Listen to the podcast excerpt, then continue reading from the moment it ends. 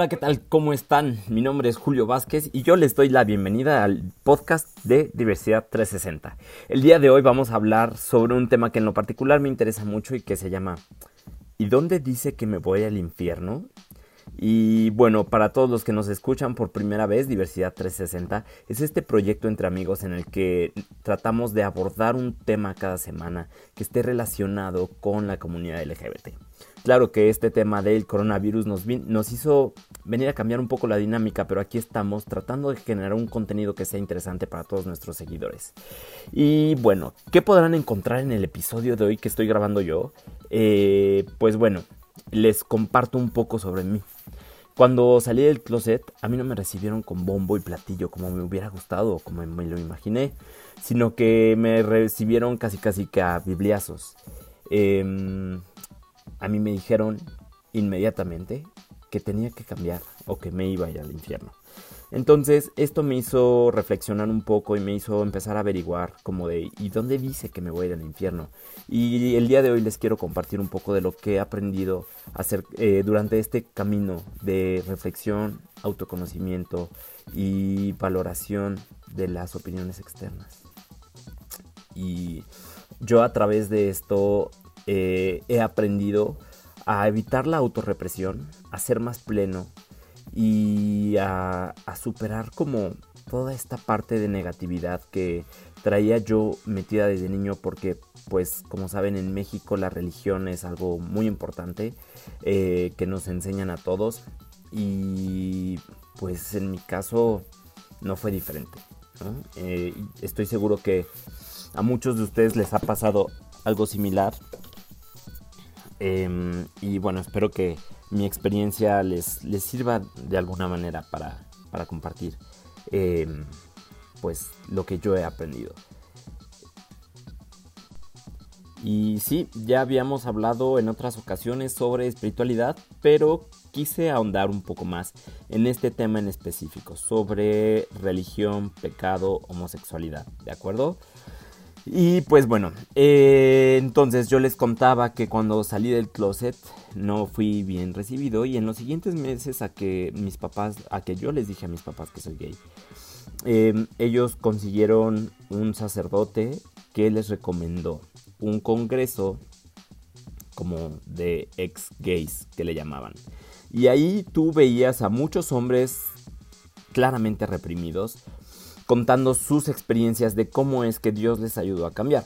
Pero todos sus discursos se basaban en que la homosexualidad es mala y en que eres un pecador y en que si no cambias te vas al infierno. Y entonces era una represión tal que claro que te hacía querer cambiar, pero en ningún momento este cambio venía desde el amor, ¿saben? Sino desde el odio, desde la represión, desde em, esta negatividad. Y a mí la verdad eso no me convencía. Entonces, eh, a pesar de que salí con la moral muy baja, decidí averiguar y ponerme a investigar un poco. Y hay una película en la que el tema se trata muy bien, que se llama Plegarias por Bobby. La versión en inglés está en YouTube, se las recomiendo ampliamente si pueden verla. Y ahí se toca la historia de un chavito en los ochentas que vive con este temor y esta represión de ser un pecador y entonces em, elige un camino bastante trágico. Y después su mamá empieza a buscar eh, respuestas.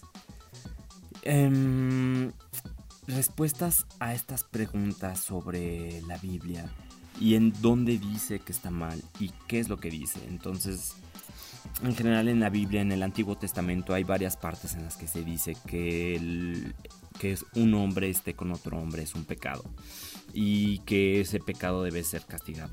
Pero en los mismos libros en los que se dice esto, también dice, por ejemplo, que un niño que desobedece a sus papás debe ser apedreado.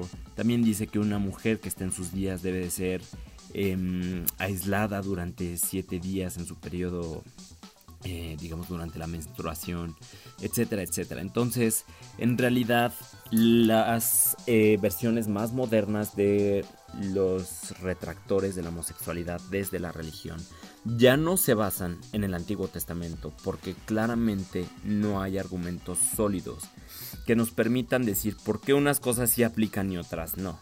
Entonces, eh, pues, ¿cuáles son los argumentos de los religiosos en contra de la homosexualidad? O de los religiosos como ya más modernos, entre comillas. Bueno, pues el argumento más fuerte que tienen es el libro de los romanos que escribió el apóstol Pablo.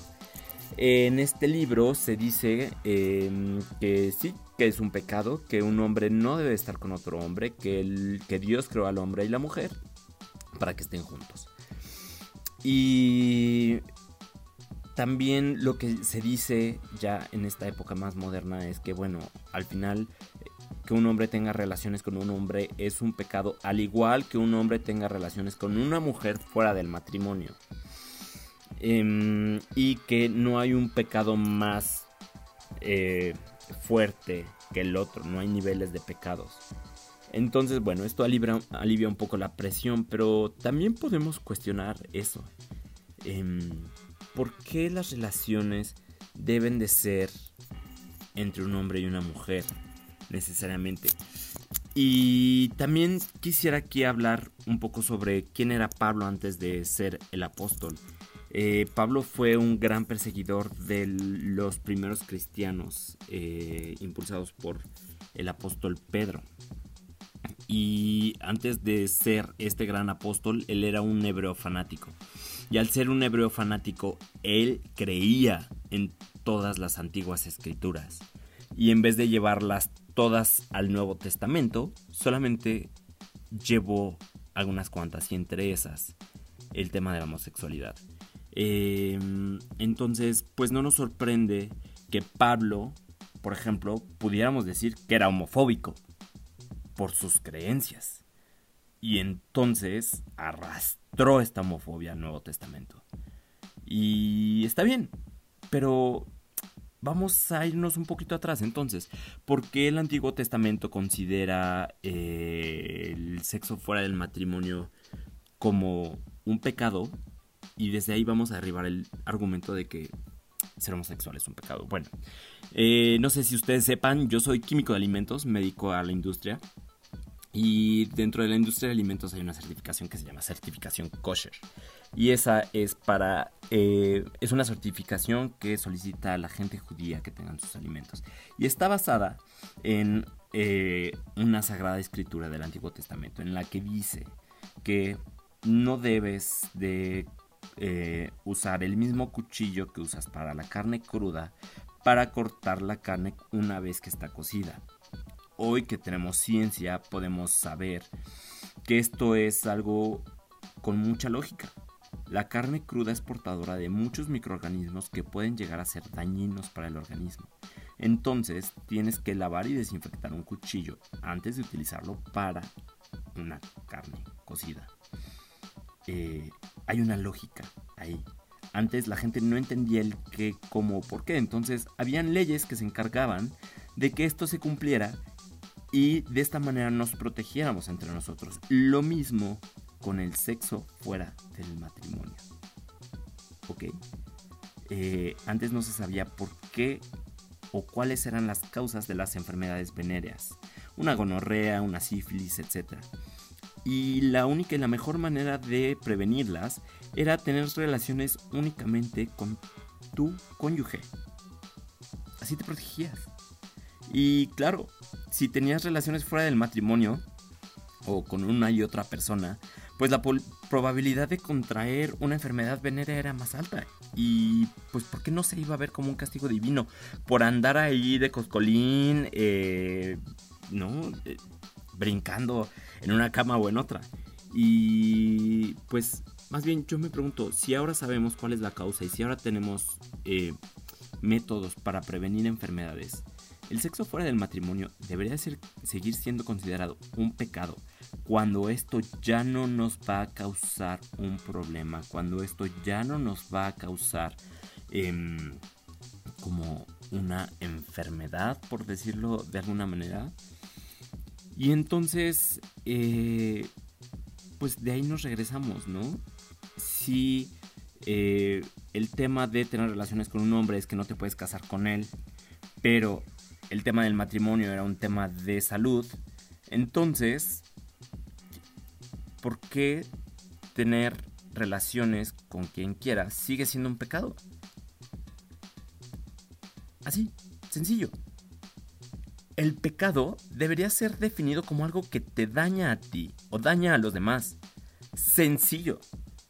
Em, y si hay amor, ¿dónde está el daño? Y si quieres tener relaciones por placer y no te estás haciendo daño, ¿cuál es el problema?